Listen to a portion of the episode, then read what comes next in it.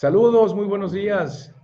Gracias por acompañarnos aquí nuevamente en este programa El problema no es tu negocio, ya sabes, el problema eres tú. Y hoy voy a hablar y dar más detalles sobre el rol de dueños. ¿Cuál es el rol como dueño de negocio? ¿Cuál es nuestra obligación? ¿Cuál es nuestro compromiso? ¿Y cuál es nuestra responsabilidad? Y, por supuesto, tener las ideas claras para que lo puedas implementar y lo puedas desarrollar, sin importar en la etapa en la que te encuentres el día de hoy, ya sea que estés iniciando, ya sea que tengas 5 o 10 años, o que tengas 20, o que estés en una segunda generación, o que estés contemplando iniciar la segunda generación, no importa. Nunca es demasiado tarde para poder entender el rol de dueño y poder cambiar la situación en la que te estás enfrentando el día de hoy, y eh, poder mejorarla y evolucionarla. De eso vamos a platicar el día de hoy. Así que les recuerdo a todos los que están en vivo ahorita por Facebook que hagan el switch. Se vayan por favor a YouTube para que puedan estar en vivo aquí conmigo y desde ahí seguir esta transmisión. Aquí todos los programas se guardan. Tengo ya más de 630 videos que a lo largo de los años he estado compartiendo con ustedes. Ahí los pueden encontrar directamente en mi canal de YouTube. Me encuentran como Esteban de Gives, tanto aquí viene mi nombre como acá y por ahí nos podemos ver. Por supuesto, si quieren estar en, el, en, vivo conmigo, les hago la invitación, sobre todo a la gente de Facebook, que por favor le cambie a YouTube y desde ahí pueda continuar la transmisión.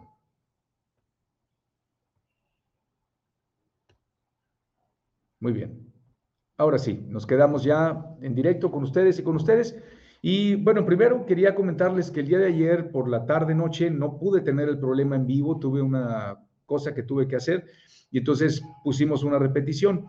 Lo comento porque había personas que me escribieron vía Instagram, inclusive por WhatsApp, oye Esteban, hay preguntas que no has contestado y la verdad es que pues había el anuncio de que era un programa grabado, y, pero bueno, se puede entender que a lo mejor no lo leyeron o lo que sea, pero aquí estamos el día de hoy, totalmente en vivo y a todo color como siempre. Eh, Antonio, gracias. Ramón, saludos hasta Ciudad Juárez, Chihuahua también. Gracias, bienvenidos. Bueno, vamos a, poner los puntos sobre la mesa. El rol de dueño. ¿Y por qué es importante entenderlo? Lo he venido platicando a lo largo de los años y lo he venido recalcando a lo largo de los meses en estos programas que estoy teniendo en vivo con ustedes. ¿Ok? Eh, saludos, Dalu Locuras y Aventuras. Jorge Ruilova te saluda. Gracias, bienvenido. Voy a, no leer los mensajes, no porque no quiera responder, sino para que no se me complique la cabeza, porque ya saben que yo dos cosas a la vez no puedo hacer y luego se me olvida lo que le estaba diciendo. Bueno, ¿por qué es importante que entendamos cuál es nuestro rol como dueños de empresa? Porque si nos vamos a involucrar o ya nos involucramos en un negocio, pues tenemos que saber identificar qué actividades son las que me competen a mí como dueño, que no puedo delegar aunque quisiera hay otras actividades que no tienen nada que ver con que yo sea el dueño, que puedo delegar a otra persona o a un grupo de personas. Ok, el rol de dueño. Nosotros como dueños tenemos actividades y tenemos responsabilidades. Y voy a poner el ejemplo o voy a poner ejemplos de cuando ya tengo tiempo, cuando ya tengo una estructura o inclusive cuando empiezo. Porque cuando hablo de este tema, hay personas que dicen, a ver, Esteban, tú hablas que el rol de dueño y aquello, pero a ver, ¿tú tienes una empresa? digo, sí. ¿Tienes un negocio? No. ¿Has emprendido? Sí. Pero ¿tienes un negocio donde tengas un local comercial, donde vendas productos y servicios? Le digo, no, pero ¿eso qué tiene que ver? No, es que tú tendrías que entender que los locales comerciales, los que tenían productos o servicios, se han visto afectados. Le digo, estoy consciente de eso. Ahora, la pregunta no es si conozco yo eso.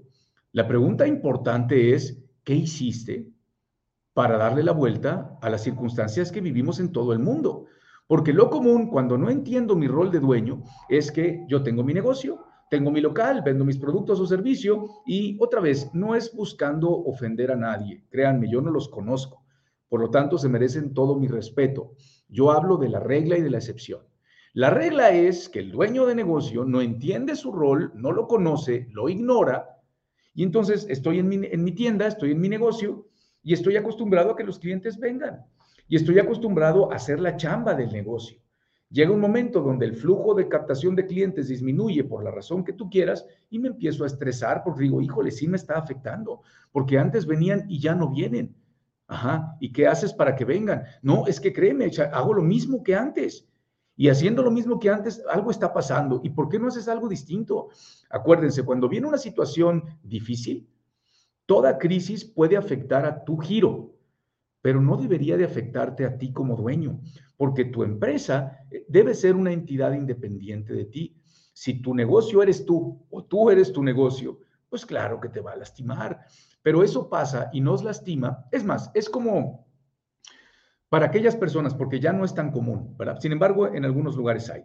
Las personas antes teníamos cisternas y tinacos en nuestras casas. Afortunadamente en Monterrey, Nuevo León, donde yo vivo, pues hay agua, que ahorita que si hay crisis o no es otro tema, pero por lo regular hay agua, hay agua, abres la llave y hay agua. Antes, cuando yo era pequeño, necesitábamos cisternas y tinacos para cuando no haya agua. ¿Qué ocurrió a, personas que viven en Monterrey? Pues te acostumbras a, tener agua, siempre. Cuando te quieres bañar, cuando quieres beber, cuando quieres lavar, hay agua. Pero ¿qué va a pasar en el momento en que vengan cortes fuertes de agua? Pues a la persona que no se preparó para tener una reserva de agua, pues simplemente nos vamos a quedar sin agua. Lo mismo ocurre en las empresas. Si no estás preparado, si no anticipas lo que puede pasar, pues te va a pegar y te va a afectar. Súmale que no entiendes cuál es tu rol. Ay, caramba. Estaba espantando un estornudo.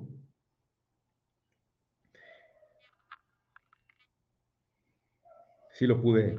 No. Ah, bueno, no sé. Bueno, súmale que no entiendo cuál es mi rol de dueño, pues se va a volver más difícil y voy a enfrentar a circunstancias que no son agradables y por supuesto voy a caer en la trampa y en el error de pensar que estas circunstancias solamente afectaron a negocios como el mío. Y como seguramente tengo amistades o conocidos que tienen negocios como el mío, que tampoco entienden cuál es su rol como dueño y que tampoco hicieron nada para darle la vuelta, ni para anticiparte, ni para resolverlo, pues lo que va a pasar es que, oye, ¿cómo te fue? Fatal, ¿eh? Fatal, fatal. La cosa está de la patada. Es más, tengo amigos y conocidos que ya tuvieron que cerrar. Se me hace que es lo mismo que yo tengo que hacer. ¿Por qué? Porque sigo en el negocio esperando a que las cosas cambien y lamentablemente no cambian por sí solas. Tenemos que nosotros impulsarlo, pero nuevamente, ¿por qué me quedo sentado esperando a que las cosas cambien? Por ignorancia. Porque no sé cuál es mi rol como dueño. No lo entiendo. No lo conozco. Lo ignoro. ¿Ok? De eso vamos a hablar el día de hoy. ¿Cuál es mi papel, mi rol como dueño de negocio? Bueno, primero como dueño de negocio, yo tengo que entender que el producto o el servicio que el negocio tiene que desarrollar y comercializar, otra vez, el producto o servicio que el dueño tiene que desarrollar, profesionalizar y comercializar es la misma empresa. El producto o el servicio del dueño es la empresa, no es lo que vende mi empresa. No es el equipo de mi empresa, no son los proveedores, no es la administración, no es gerenciar, no es dirigir. El dueño no debe de gerenciar, no debe de administrar, no debe de dirigir. A ver, Esteban, pero ¿cómo? Si es mi empresa, yo pues, para eso la puse. A ver, pusiste tu empresa para tener trabajo, cierto, lo sé. Los dueños de negocio, los que están atrapados, estancados, están atrapados y estancados porque pusieron un negocio para tener trabajo. Y ese trabajo que por el cual yo puse mi negocio para yo ser mi propio jefe es de un tema que conozco. Es más, es de un tema que domino. Que sea la perfección, por eso estoy haciendo eso. Yo trabajaba, voy a poner ejemplos, trabajo en una inmobiliaria, ya le entendí, me voy a independizar y voy a tener mi propia inmobiliaria porque ya sé cómo, cómo se cotiza, ya sé cómo se hace el papeleo, ya sé cómo captar propiedades, ya sé cómo vender, ya tengo los contratos. Pongo mi propia inmobiliaria. Es que tengo ya 20 años trabajando en una carpintería y soy mejor ebanista que mi jefe.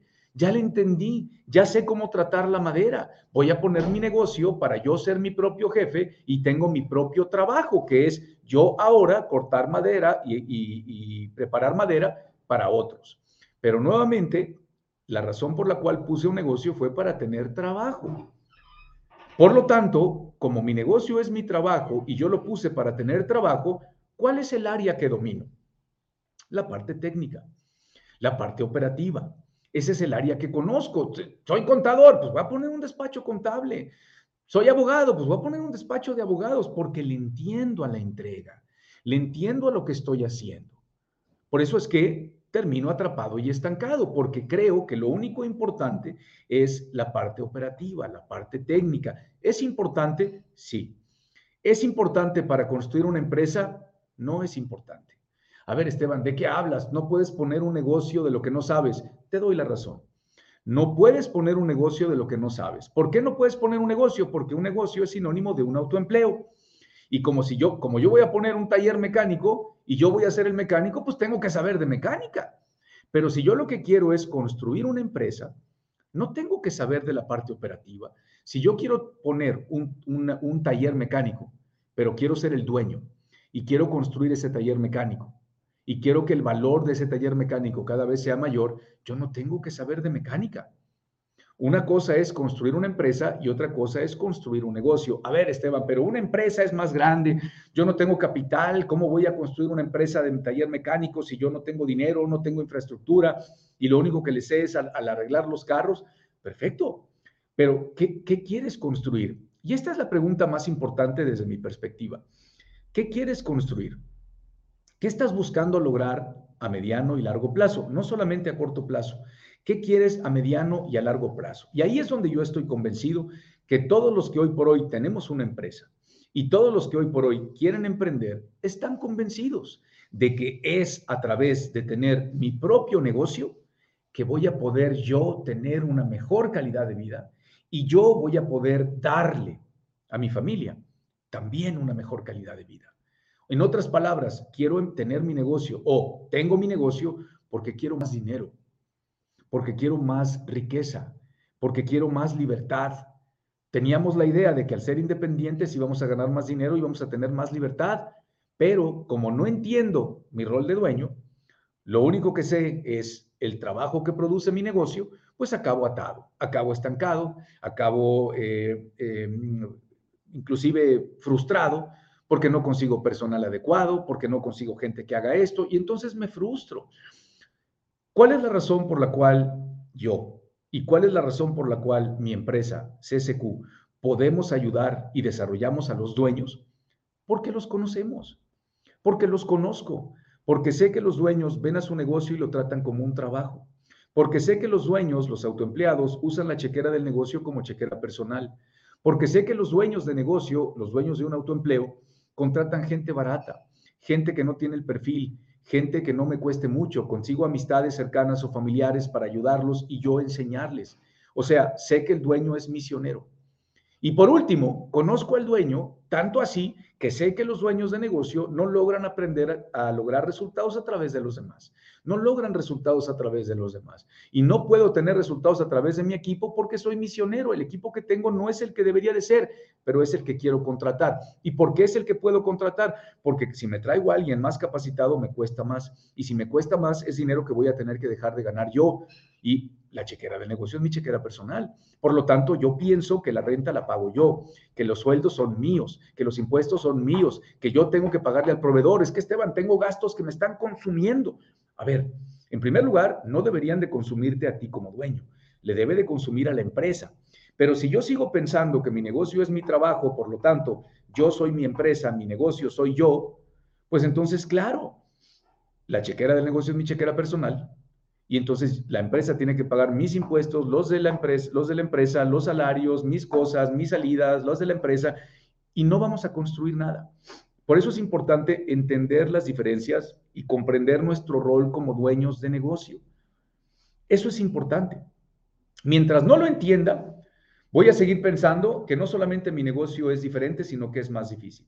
Mientras yo no entienda que hay un rol de dueño que tengo que conocer, y que tengo que ejecutar, voy a seguir haciendo estos comentarios como me los hacen a mí. Es que Esteban es muy difícil hablar con gente, yo necesito hablar con gente que conozca, que entienda lo duro, lo solitario que es un negocio. Es algo que está solo, nadie te entiende, nadie te apoya, porque no saben que cuando una vez que tú emprendes y contratas a alguien, ya le debes tres meses Cuando, si decides despedirlo, ya le debes tres meses, adquieres una deuda y además no sabes lo difícil que es estar picando piedra, llevar la administración, mantener a la gente contenta, conseguir eh, que la gente se quede, satisfacer a los clientes, negociar con... Tú no sabes, Esteban, tener un negocio es bien complicado y es muy difícil. Y lo entiendo, porque tiene razón. Eso es un negocio. En otras palabras, eso es un autoempleo. Lo que yo les pongo sobre la mesa a ellos y a ustedes es, ¿por qué si la empresa es mía, yo soy el que tiene que negociar con los proveedores? ¿Por qué yo soy el que tengo que resolverle los problemas al personal? ¿Por qué yo soy el que tiene que administrar? ¿Por qué soy el que tiene que dirigir? ¿Por qué? Pues porque Esteban, porque es mi negocio. A ver, espérame. No porque sea tu negocio, que entiendo, un negocio es un autoempleo, pero no porque sea tuyo. En automático quiere decir que eres la persona más capaz y preparada para ejecutar todos los roles. Probablemente la madera sí, probablemente la fábrica sí, probablemente el servicio sí, pero ese es uno de muchas otras cosas que tienes que conocer. ¿Qué hay de las demás? A ver, eres tan experto, voy a poner el ejemplo de la mecánica. Eres tan bueno arreglando carros, eres, perdóname, eres muy bueno arreglando carros, sí. Del 1 al 10, ¿qué te consideras? Un 10. Perfecto. ¿Qué tan, ¿Qué tan bueno eres? ¿Qué tanto dominas el recurso humano? ¿Qué tan experto eres en recursos humanos? Bueno, Esteban, he tenido experiencia porque he contratado y he tenido gente. A ver, el hecho de que hayas contratado y tenido gente a tu cargo no quiere decir que sabes sobre recursos humanos. ¿Cuánto tiempo te llevó dominar la mecánica como la dominas hoy? ¿Cuántos años? ¿Estudiaste o no estudiaste? No importa. ¿Cuántos años te llevó con estudio, sin estudio, con práctica, a dominarla. Tal es así que hoy por hoy te consideras un experto. Yo estoy seguro que fueron años. Bueno, en RH no, ¿verdad? Estudiaste para RH. ¿Sabes cuáles son, cuáles son, cuáles son los básicos para, para desarrollar un departamento de RH?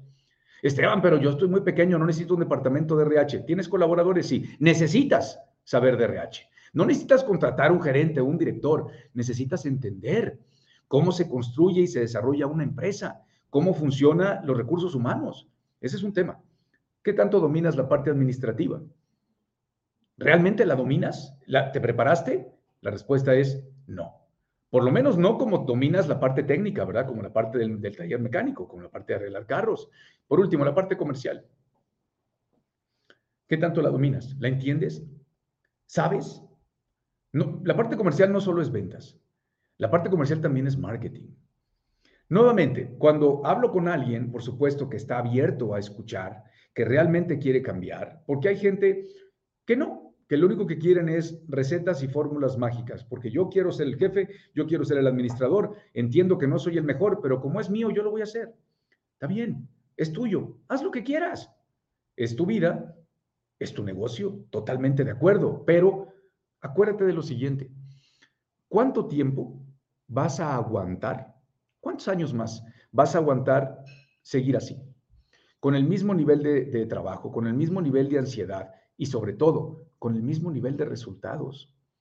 Piensa que tarde que temprano vamos a llegar a 50, 60 años y vamos a querer pensar en, oye, ya me quiero retirar, he estado en friega todo el tiempo. Sí, sí, sí, saqué adelante a mi familia. Sí, les di una muy buena educación a mis hijos. Pero bueno, ¿y, en qué momento yo? ¿Y cuándo para mí? Y es cuando entonces las personas que llegan a, una edad en la que se dan cuenta de que ya no podemos hacer un plan a 20 años. No es lo mismo hacer un plan a 20 años a los 30 o a los 40, pero ya a los 50, a los 60, pues ya pensar en un plan a 20 años, pues ya entramos a la etapa que se le conoce como la vejez ni vamos a tener la misma energía, ni vamos a tener el, mismo entusiasmo, ni la misma pasión que le teníamos a la empresa. Por eso te lo pongo sobre la mesa. Lo más importante no es lo que yo quiera, ni lo que yo piense. Lo más importante para mí es lo que tú quieres construir. ¿Qué quieres a mediano y largo plazo? ¿Quieres seguir con el autoempleo? Con el, el entendido de que el autoempleo te limita económicamente y te limita en tiempo. No hay libertad. Una empresa es una entidad independiente de ti, porque no eres tú, porque tú no brillas, brilla la empresa, ¿ok? Que es sólida porque tienes una estructura, es replicable porque los resultados son provocados directa y conscientemente a través de la estrategia de la empresa. ¿Ok? Y el último está en crecimiento. Si tú hoy por hoy tienes una, entidad independiente de ti, o sea, que no te necesita, que es sólida, porque tienes una estructura fuerte, es replicable y está en crecimiento, tienes una empresa. Mientras no, lo que tienes es un negocio. ¿Y qué importa? ¿Cuál es la diferencia? Pues a lo mejor ninguna. Si estás feliz con lo que estás ganando, si estás feliz con la vida que tienes, si estás feliz, sigue así. Qué bueno que estés feliz. Ahora, ¿para quién va mi mensaje? Para quien se siente estancado y frustrado, quien no está feliz, no porque no tenga buenos resultados, porque puedes tener un negocio y tener buenos ingresos, sino que estás frustrado y no estás feliz porque no es lo que tú quieres porque tú sabes que tiene más potencial, porque tú sabes que tu empresa pudiera ser más grande, porque sabes que pudieras tener un mejor equipo de trabajo, porque sabes que con todo lo que conoces y lo que has logrado, hoy por hoy pudieras estar disfrutando de una mejor calidad de vida, pero no se ha dado, porque tienes muchas limitaciones. Para ellos es a los que yo les invito a que entonces dejen de construir un negocio y brinquen a construir una empresa. Nuestro rol de dueño es producir riqueza y lograr resultados a través de los demás. Nosotros tenemos que enfocarnos en el producto o servicio del dueño. El producto o servicio que el dueño tiene que desarrollar y comercializar es la empresa. Es la empresa. Por lo tanto, tengo que saber cómo se construyen y cómo se desarrollan. Por lo tanto, yo tengo que estar enfocado en constantemente incrementar el valor de mi empresa incrementar el valor de la empresa, duplicar el valor de mi empresa.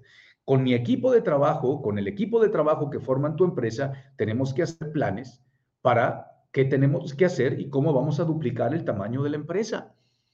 Fíjate cómo es un enfoque totalmente distinto y eso es a lo que te quiero invitar.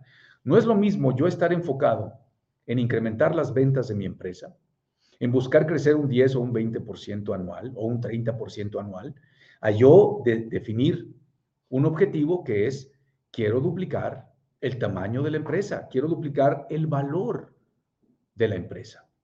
Probablemente para algunos esté claro el mensaje, probablemente para otros es algo totalmente nuevo.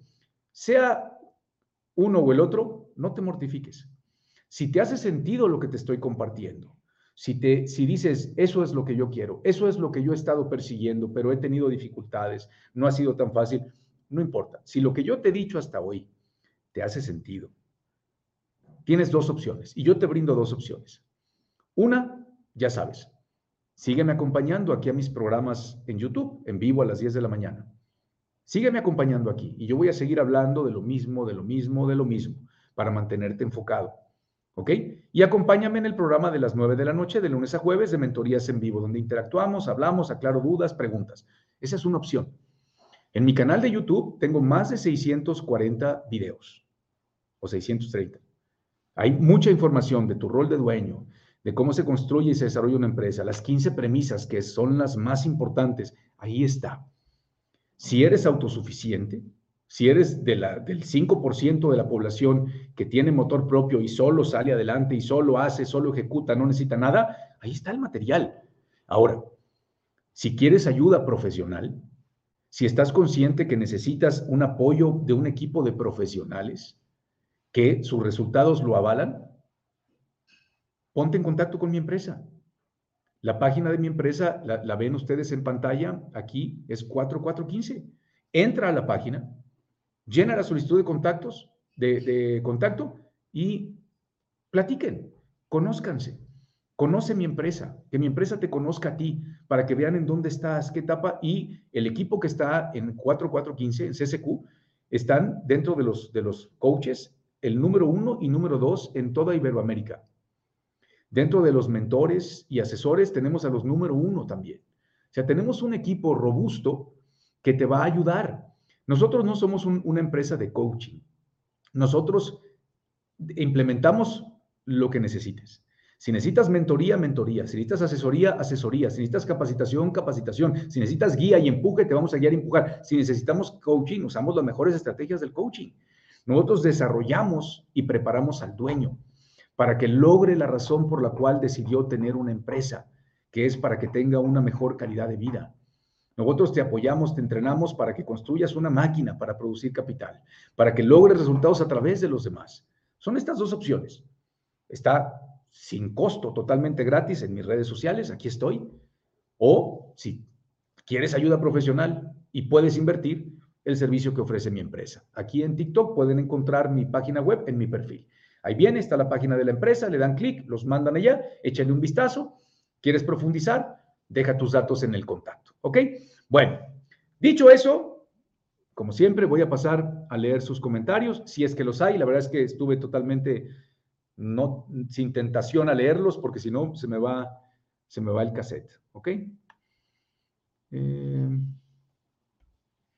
Carlos Corona, saludos hasta Mérida. Adriana, saludos también. Carlos, yo me perdí en el camino y sí, sí estoy atrapado. Aún así estoy evolucionando en el tema de marketing digital. Excelente, Carlos. Hay que buscar evolucionar y desarrollar y mejorar cada una de esas áreas. Y rápidamente les digo, ¿cuáles son las áreas que yo tengo que entender y dominar como dueño? Bueno, para que una empresa exista, tienes que tener un producto o un servicio, o los dos, o un producto y un servicio, un área.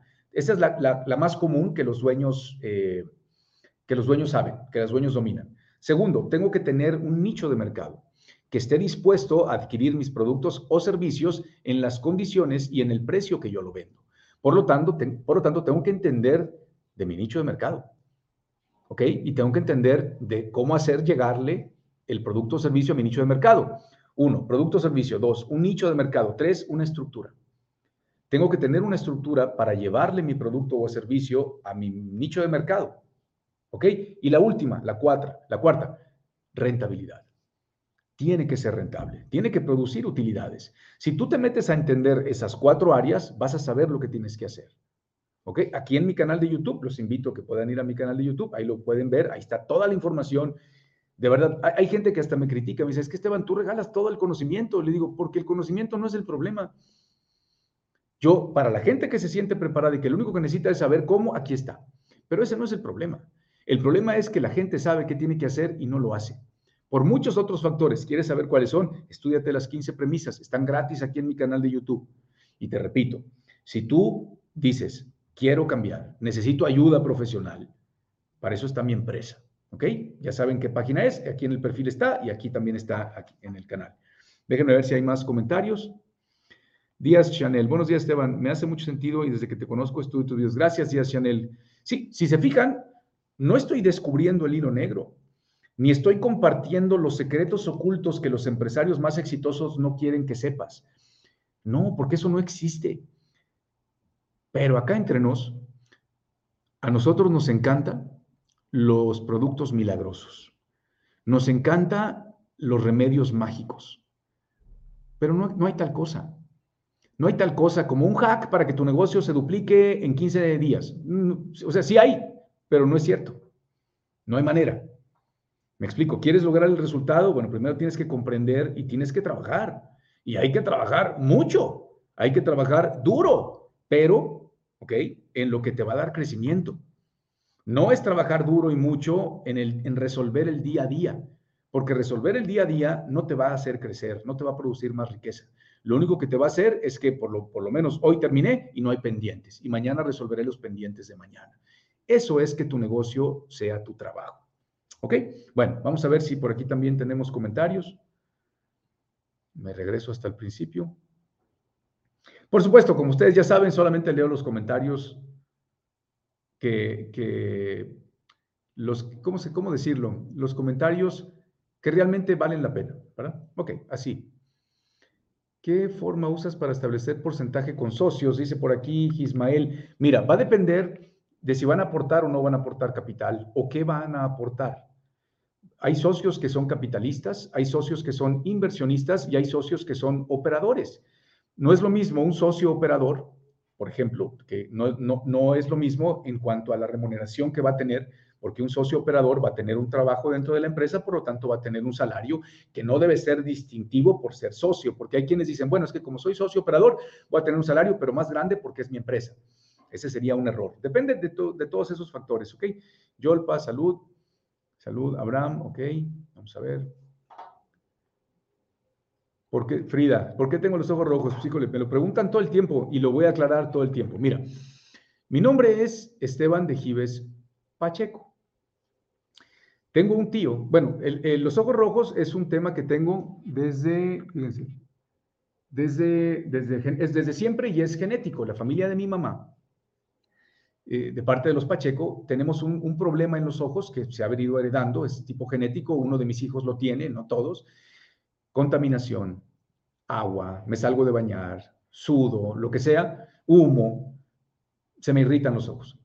Necesito usar gotas este, todo el día y no era suficiente. Había una pomadita que tenía que ponerme aquí todas las mañanas, etcétera. Y sí, duraba como media hora con el ojo fresco, sin irritación, por eso es que parpadeo mucho.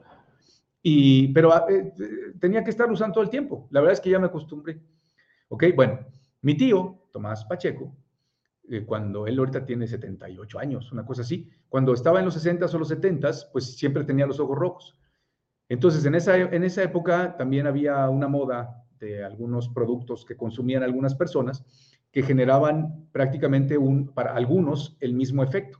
Entonces, cuenta mi tío que cuando llegaba alguien que había, acababa de hacer alguna cosa así, le decían, wow, tienes los ojos bien rojos, andas como Tomás, andas como Pacheco. Y según cuenta la historia, no sé, no me consta, tiene sentido, pero pues no, no, no sé, que el término de que andas bien pacheco viene por mi tío Tomás. Entonces, de ahí se hizo famoso, ¿ok? Eh, qué inteligente, ok. Buenos días, ¿eres de Ciudad Obregón? No, soy de Puebla, pero tengo 42 años y tengo 41 años de vivir en Monterrey, o sea que soy regiomontano. Eh, saludos, Yasmín, buenos días dice Luz Guzmán, es, así, así es. Mi padre decía, paga bien, deja que crez, deja crecer a la gente para que la empresa sea exitosa, por supuesto. Acuérdense, nosotros no construimos al negocio, nosotros desarrollamos a la gente y, tenemos a la gente adecuada para que ellos se encarguen de que el negocio funcione. Francisco, buenos días. Cuando son servicios personalizados, un consejo para crecer es, es, este, es lo mismo. Acuérdate, todos los negocios, todas las empresas son iguales. Necesitas un producto o un servicio, perdóname, necesitas generar ingresos, que tus ingresos sean mayores que los gastos para que produzcas utilidades. Entonces, ¿qué, necesitas para crecer? Necesitas que más gente te conozca. Necesitas que esa gente que te conoce o que quiera conocer se acerque, te toque la puerta, te mande un correo o lo que sea. Necesitas que más gente se acerque a conocerte. Necesitas tener clientes satisfechos de tal manera que se vayan tan felices que te recomienden y vuelvan. Y tienes que asegurar que tus márgenes son cada vez más grandes. ¿Ok? Es lo mismo. Tenemos el error de pensar, no, no, es que como yo vendo un servicio muy especializado, yo requiero un programa o yo necesito algo muy especializado. Es lo mismo. Necesitas exactamente lo mismo. Lo que va a cambiar es tu nicho de mercado. Hay servicios muy especializados que tienen un nicho muy pequeño. Por lo tanto, hay que saber llegarles a ellos. Y hay servicios que no son tan especializados que su nicho es más grande. Es como, ¿qué es mejor o qué es más fácil? ¿Vender un Audi o vender un Volkswagen? Hay quienes van a decir un Volkswagen. A ver, ¿por qué es más fácil vender un Volkswagen? Porque hay más gente que quiere un Volkswagen. Ah, que exista gente o que haya más gente que pueda comprar un Volkswagen no quiere decir que es más fácil de vender. Porque cuando yo me refiero a fácil de vender es tú frente a una persona que quiere un Audi, tú frente a una persona que quiere un Volkswagen. La labor es la misma. Lo que cambia es el nicho de mercado. ¿Ok? Eh, vamos a ver, creo que ya no hay preguntas. Velap, excelente, gracias. Eh, ¿qué nos podría decir a los jóvenes? A los jóvenes, ¿qué les podría decir? Bueno, yo soy joven todavía. ¿Qué les podría decir sobre qué? Voy a ver cómo. Me gustaría saberlo. ¿Qué les podría decir sobre qué? Si quieren emprender, si quieren una empresa, si ese es el punto, que se preparen. Que no le den más importancia al producto o servicio que todo lo demás. Tengo que aprender a entender cómo se construyen y cómo se desarrollan las empresas. Y tengo que meterme a estudiar. Tengo que meterme a aprender. Saludos, Seth, hasta Teotihuacán. Saludos, gracias. Ingeniería eléctrica, ¿ok? ¿Cómo se encuentra en YouTube? Abraham, estoy como Esteban de Gives, aquí está mi nombre, no sé si seguramente se alcanza a ver. Me encuentras como Esteban de Gives o en mi perfil de TikTok, ahí viene un iconito con el logotipo de YouTube, le das clic y te manda directo a mi canal de YouTube como Esteban de Gives. Dixie, gracias también a ti, como siempre. Eh, es como los principios del producto vaca, el estrella, el perro y el incógnito. La verdad no, disculpa mi, ignorancia, No sé cuál sea ese producto vaca. En Dicefu, ¿qué pasa si el nicho de mercado de mi zona no está dispuesto a pagar lo justo por el servicio? Bueno, si estás en una zona donde no está tu mercado y tu estrategia para vender era cuestión de locación, pues lo que hay que buscar es otra locación. Si, siendo así como te estoy diciendo, si yo puse esa sucursal ahí o esa tienda ahí porque pensé que mi alrededor iba a ser el perfil y no lo es, pues busco mejor el, el medio donde sí estén. O que no lo recomiendo, pero otra vez depende, pues véndele a la necesidad del consumidor, que también funciona. ¿Ok? Eh, Jacinto, una duda. Para formar tu empresa, primero debes pasar por tener un negocio autoempleo y de ahí formando a la empresa. Ok, Jacinto, voy a comentarlo. Es una pregunta muy común. ¿Cuál es la diferencia de, de un negocio a una empresa? Un negocio es un autoempleo, una empresa no. ¿Ok? Cuando iniciamos nuestra empresa, ¿es un negocio? Pues puede ser, ¿verdad? Porque yo como dueño quizás voy a tener que jugar un rol en la operación, o sea, yo voy a tener que tener un trabajo en la operación. ¿Cuál es, ¿Qué es lo importante, Jacinto? Lo importante es entenderlo y si yo lo que quiero es una empresa, pues mi paso como autoempleado va a ser temporal, porque no tengo otra alternativa. Yo tengo que meterme a hacerlo, pero yo desde un principio sé que eso que voy a hacer va a ser temporal. Por lo tanto, voy a dejar muy claros los manuales, el manual, las reglas, para cuando llegue una persona y que yo pueda salirme de esa tarea, entregarle el puesto, entrenarlo y que lleve todas las de la ley. Espero estar siendo claro, Jacinto, ¿ok? Muy bien, regresamos aquí. Eh, saludos hasta Guatemala, gracias. ¿Qué pasa si el nicho de mercado? Ok, ese ya lo vimos. Saludos hasta Panamá también, qué gusto. User, buenos días, saludos desde Ecuador. Hablas también sobre temas para emprendedores. Eh, user 312545591. Sí, es exactamente lo mismo. Juan Márquez Emprender, ok. Saludos San Miguel de Allende. Gracias, comida fácil y nutritiva. Qué chistosos nombres. Yo no sé por qué aquí en, TikTok es así. Este, eh, saludos hasta Cancún. Saludos, gracias. ¿Emprender o ser empleado? Pues depende de lo que tú quieras. No, es mejor ni ser emprendedor ni ser empresario que trabajar para alguien. Todo depende de qué estás persiguiendo tú.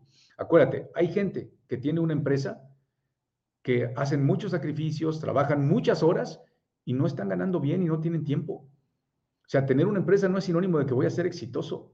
Hay muchos otros factores a considerar, así como hay personas que trabajan en empresas que ganan mucho dinero y están felices. ¿Qué es mejor? ¿Qué quieres tú para ti? ¿Qué es lo que quieres? Y de ahí es donde vienen. Cuéntanos de tus fracasos con emprendimientos. Pues fue parte, siempre fue de lo mismo. Eh, cuando emprendí el negocio de comidas, el problema fue que lo, lo desatendí y no dejé la estructura ni las bases, no sabía del caso. Emprendí proyectos en sociedad. ¿Cuál fue el problema? Que nunca aclaramos cuál, es, cuál, cuál iba a ser la visión de los socios, de los tres que éramos, y llegó un momento donde teníamos una visión distinta y tuve que, pues, dejarles todo, irme sin nada y empezar con una mano adelante y otra atrás. En otro proyecto había un negocio que me gustaba, lo, mi, objetivo era comprarlo y hacerme socio del dueño anterior. Y entonces, malamente, yo vengo de una formación donde la palabra es suficiente, donde la palabra vale, pero pues el hecho de que yo lo crea así no quiere decir que los demás. Entonces cerramos el trato, nos dimos la mano, le digo, perfecto, doy el capital y a raíz de ahí, digamos que todo se perdió y pues perdí el proyecto. Otros emprendimientos, pues han habido muchos. ¿Qué medios de captación de clientes consideras mejor? Google, Ads, Facebook, radio, panorámicos. Son distintos. Acuérdate que si tú lo que quieres es generar prospectos, acuérdate que la publicidad no vende. La publicidad genera sospechosos o prospectos. Un sospechoso es una persona con interés única y exclusivamente de conocer lo que haces. Un prospecto es una persona que ya conoce lo que haces, que está dentro de tu mercado meta y tiene interés de compra. Ahora, ¿cuál es el mejor medio para generar prospectos para tu empresa? No sé. ¿Qué es lo mejor? ¿Qué es lo que yo te recomiendo? Que pruebes con Google, pruebes con Facebook, eh, pruebes en el radio. Panorámicos, no estoy tan seguro, porque los panorámicos, salvo excepciones, eh, es más para empresas que lo que están haciendo es branding. Yo, ¿qué te invitaría? ¿Facebook funciona? Sí, sí funciona. ¿Te va a funcionar? Sí. si le insistes, si le entiendes y si le inviertes capital. Gratis no, ¿eh? O sea, pagarle a una, a una agencia que te maneje las redes, un, no sé cómo se llaman, eh, community manager para que publique cosas y así, no, no te va a generar prospectos. Te va a generar prospectos que inviertas capital en campañas de generación de clientes, generación de prospectos. De lo contrario, se van a frustrar. ¿Cómo promoverías asesoría financiera a empresas? Quiero ser consultora independiente, dice por ahí Ceci. A ver, ¿cómo promovería asesoría financiera a empresas? Primero tendría que describir cuál es el producto o servicio que yo voy a vender. ¿Ok? Y tengo que describir cuál es el mercado al que yo quiero, qué tipo de empresas, qué necesidad tiene esa empresa por lo cual va a requerir de una asesoría financiera. Entonces, una vez que identifique cuál es ese tipo de empresas, tengo que, tengo que describir y encontrar eh, cuál es la frustración que tienen las empresas cuando buscan asesoría financiera, porque ese mercado que yo quiera atacar pues lamentablemente ya está siendo atendido por alguien. Entonces tengo que identificar cuáles son las deficiencias dentro del mercado para entonces yo ofrecer una solución a esas deficiencias, ¿ok? Eh, Jacinto, gracias Jacinto. Ramón, el dinero de mi negocio, ¿cuánto sería mi sueldo y cuánto dinero es del negocio? ¿De cuánto debe ser mi sueldo? Depende, Ramón, del puesto que estás desempeñando. El problema es que el, el dueño de negocio, el que está como autoempleado, pues es difícil decir qué puesto tengo porque es todólogo. Y entonces, como todólogo, pues percibo más. Entonces, no hay una regla, Ramón, no hay una regla de decir, mira, tú te tienes que pagar este salario. Lo que deberías de hacer es identificar cuál es el puesto que tú vas a jugar y pagarte ad hoc del puesto. Ya cómo se reparte, pues ahora sí que es, es muy subjetivo. Hay quienes, por ejemplo, el 30% de la utilidad es para mí, el otro 30% es para capital de trabajo y el otro 30% es para reinvertir en innovación y desarrollo de la utilidad. Otra vez, depende de, muchos factores, Ramón. ¿Ok? Seguimos por acá. Saludos hasta Ecuador, saludos hasta Guatemala, saludos desde Aguascalientes. Qué, maravilla, las redes sociales te da presencia en todas partes. ¿Cómo cambiar de empresa familiar a una más formal? Mira, eh, hay muchas empresas que son familiares. Yo no diría cambiar de empresa familiar a una más formal. Yo diría, dejar de ser autoempleados todos en la familia y construir una empresa. Entonces, lo primero que tendríamos que hacer es poner las normas muy claras, por definir los objetivos, definir entre los fundadores eh, cuáles van a ser las reglas de participación y aceptación. Te, hago una invitación, Luis Sierra, en mi canal de YouTube, y les hago la invitación a todos, eh, en mi canal de YouTube que me encuentran como Esteban de Gives, ahí tengo bastante material y tengo un video que se llama Empresas Familiares. Si tú pones Empresas Familiares Esteban de Gives, te va a aparecer el contenido. Hay uno en el que salgo conduciendo que me siento muy contento porque en algunas universidades de aquí de Monterrey lo utilizan como herramienta para sus diplomados de empresa familiar. Entonces, yo te hago la invitación, estudiate ese video en el que voy conduciendo y te invito al programa de las nueve de la noche y compartimos ideas que te puedan ayudar, Luis. Saludos hasta Bolivia. Gracias, Lore. Cruce. Buenos días. Me encanta tu contenido excelente. Muchas gracias. Saludos hasta Tlaquepaque. Gracias. es Manu. ¿Por qué un profesional capacitado y pionero en su área buscaría trabajo? ¿Por qué? Pues porque quiere desarrollarse profesionalmente, porque quiere encontrar una empresa que tenga un potencial de crecimiento, quizás de una expansión internacional que me permita a mí desarrollar mis talentos, desarrollar mis habilidades, probablemente si hago las cosas bien, viajar por el mundo, conocer otras personas este, ¿por qué no? Y hay empresas que, como la mía que cuando vale la pena y cuando el personal se lo ha ganado, se convierte en socio y la empresa ahora es de todos. Entonces, ¿por qué no habría de hacerlo? Otra vez, no quiere decir que eso sea lo que tú quieras. El problema es que a veces nos cuesta entender que lo que yo quiero no es lo que todos quieren. Que lo que yo creo que es correcto no necesariamente para todos va a ser. Por lo tanto, para mí lo más valioso es entender que las personas somos diferentes, tenemos realidades diferentes y queremos cosas distintas. Cuando yo lo entiendo, entonces puedo, puedo hacerlo mejor. ¿Ok? Eh, saludos, Chagui. Gracias. Saludos a Tijuana, Claudia, Valenzuela. Gracias. Eh, Charlie. Hola, creamos una moral con mis hijos. Ya están todos los roles asignados. ¿Cómo calculo nuestro sueldo? Pues otra vez, ¿qué, qué puesto tienen? El salario tiene que ser ad hoc, como si fuera cualquier otra persona que no sean tus hijos. Te digo, el problema viene en que, bueno, es que es mi familia, son mis hijos, como son también dueños, tienen un poco más de salario. No, porque lo que estás fomentando es que ellos se queden ahí. Cuando nosotros vamos a involucrar a los hijos, y ese es mi punto de vista muy personal, si queremos involucrar a la familia, que la familia se involucre para que cuando ellos se incorporen es porque tienen un modelo nuevo de negocio y nuestra empresa se va a expandir y duplicar. Yo no considero, otra vez, respeto a los que sí, yo no considero que en mi negocio, en mi empresa, generar fuentes de empleo para mis familiares. Eso no, yo no lo haría así. ¿Ok? Eh, buenos días, Sirop, hasta Ecuador. Saludos, Ramil, saludos. Emprendedor, excelente. acuérdate, la pregunta para que tu emprendimiento funcione es, ¿para qué? Tienes que tener un para qué más allá del dinero. ¿Ok?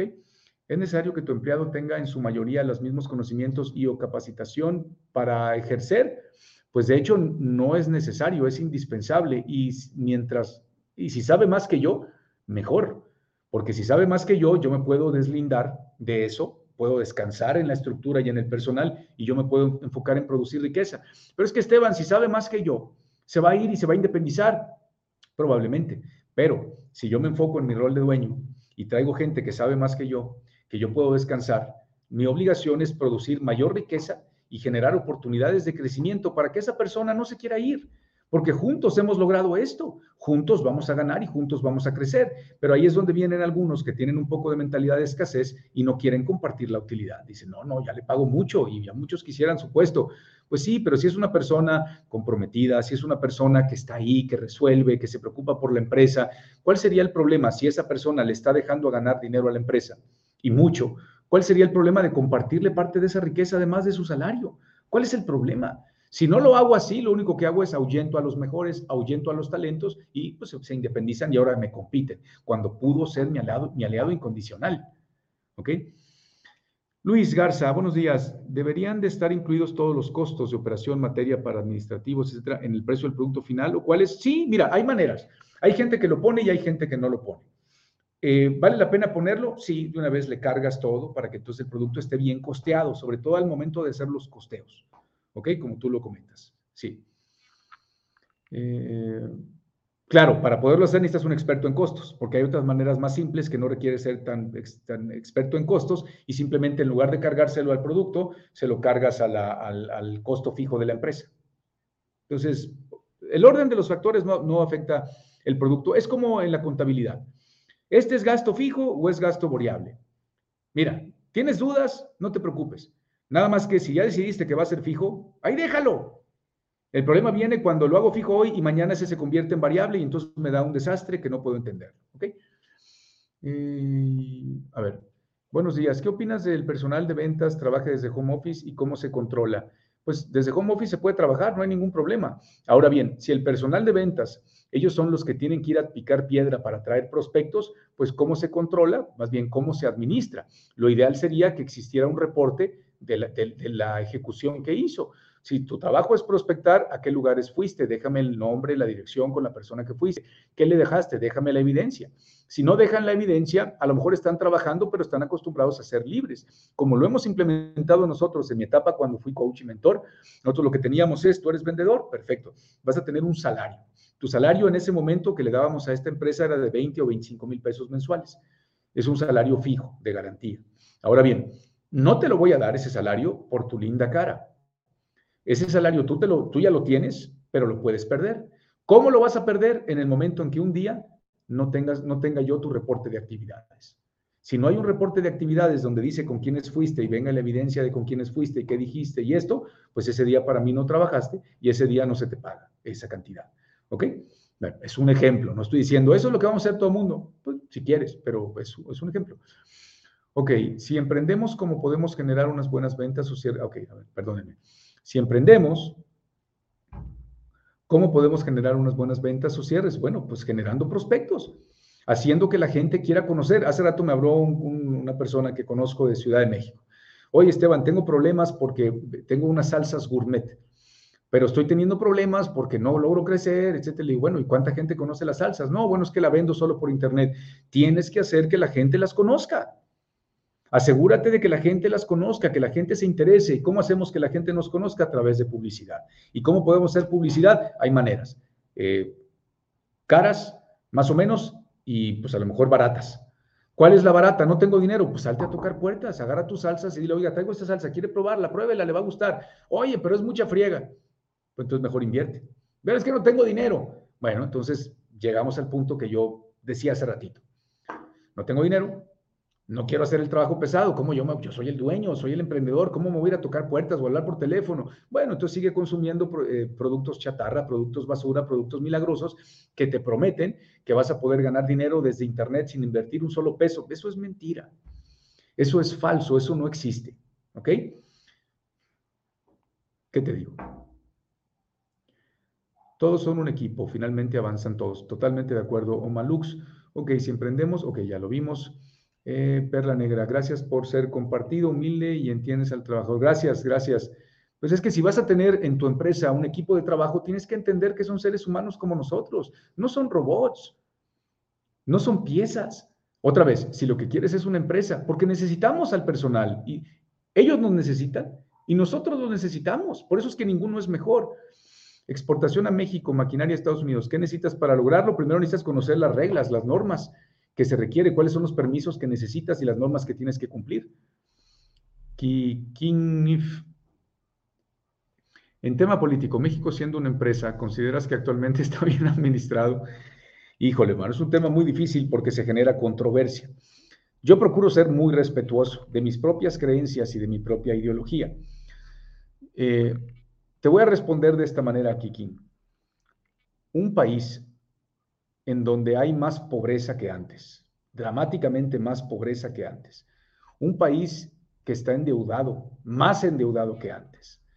Un país que está perdiendo inversión extranjera. Pues creo que ahí está la respuesta, ¿no? Charlie Head, ¿cuál debe ser el porcentaje de mi ganancia con respecto a mi costo? Muy buena pregunta, Charlie. Tú la determinas. Determínala con base en el mercado al que quieres llegar. Y tú tienes que definir ese mercado. Yo decía, el nicho de mercado es algo que yo tengo que entender. Si yo quiero ir al mercado, al consumidor que busca precio, pues mi margen, mi margen va a ser barato, va a ser bajo y voy a depender del volumen. Si yo quiero ir a un mercado donde más bien lo que quieren es calidad, experiencia de compra, etcétera, mi margen va a ser mayor. Tú lo determinas dependiendo del nicho del mercado al que tú quieres llegar. ¿Ok? Roberto, ¿qué tal? Buenos días. Llegaste tarde. Ricky, no te mortifiques. Acuérdate que este programa está en vivo aquí desde mi canal de YouTube te hago la invitación a que nos acompañes. Ahí está, y se queda grabado. Igual a todos ustedes que me están acompañando el día de hoy, los invito a que visiten mi canal de YouTube. Hay mucho material, tengo más de 630 videos y contando, donde vas a encontrar mucha información. Mastermind, exacto, gracias. Eh, Fernando Escalante, uno no renuncia a la empresa, claro, le renuncias al jefe. Y si no sabes ser jefe, y si es un dictador o si es un capataz, donde simplemente es jefe porque tiene ese puesto, pues olvídate, nunca, va, nunca vas a lograr tener un equipo de trabajo del cual te sientas orgulloso. Pero no es porque ellos no trabajen, es porque yo no, no, lo he logrado. Como decía en uno de los videos que subí por aquí, la lealtad con el personal es algo que tenemos que construir para ganárnosla los patrones, los propietarios, los jefes. Pues imagínate qué chiste conseguir pura gente que sea comprometida y que se compromete a cualquiera, pues de entrada es bien complicado, pero entonces no te debe nada, más bien tú le debes la lealtad a él. Bueno, Ok, pues creo que terminamos ya con preguntas y comentarios. Yo les agradezco mucho que estén aquí. A ver, mis jefes dicen que tienen toda la razón. Nadie es indispensable, pero sí son necesarios. ¿Qué quiere decir el nadie es indispensable? No, no debemos tomárnoslo como que te están diciendo que tú no, no sirves para nada, sino que realmente nadie en la corporación, ni los mismos dueños, son indispensables, porque siempre hay gente que quiere trabajar. Ahora, si yo lo que quiero es que seas muy buen colaborador y lo quiero lograr a base de exigir y no dar, pues no, ¿verdad? Por eso es que voy a tener una rotación horrible y yo voy a pensar que nadie es indispensable y voy a estar buscando hasta encontrar al que yo, al que, al que sea el bueno. Y pues está en chino. Fabi, saludos. Beca, ¿cómo son? Bueno, creo que por aquí ya, ya no hay más comentarios. Eh, voy a terminar la, la, sesión por YouTube. Me quedo con ustedes. Aquí creo que ya, este, sí, ya, ya no hay comentarios ni nada. Les agradezco mucho que me hayan acompañado, amigos de YouTube. Gracias por estar aquí. Si aún no se suscriben, suscríbanse al canal. Ya saben, estoy en vivo de lunes a viernes a las 10 de la mañana y de lunes a jueves a las 9 de la noche. Así que los espero esta noche a las 9 de la noche en el programa de mentorías en vivo con Esteban de Gives. A ustedes también. Y ahí podemos interactuar más, hablar, preguntas, respuestas, lo que ustedes quieran. Gracias por haberme acompañado.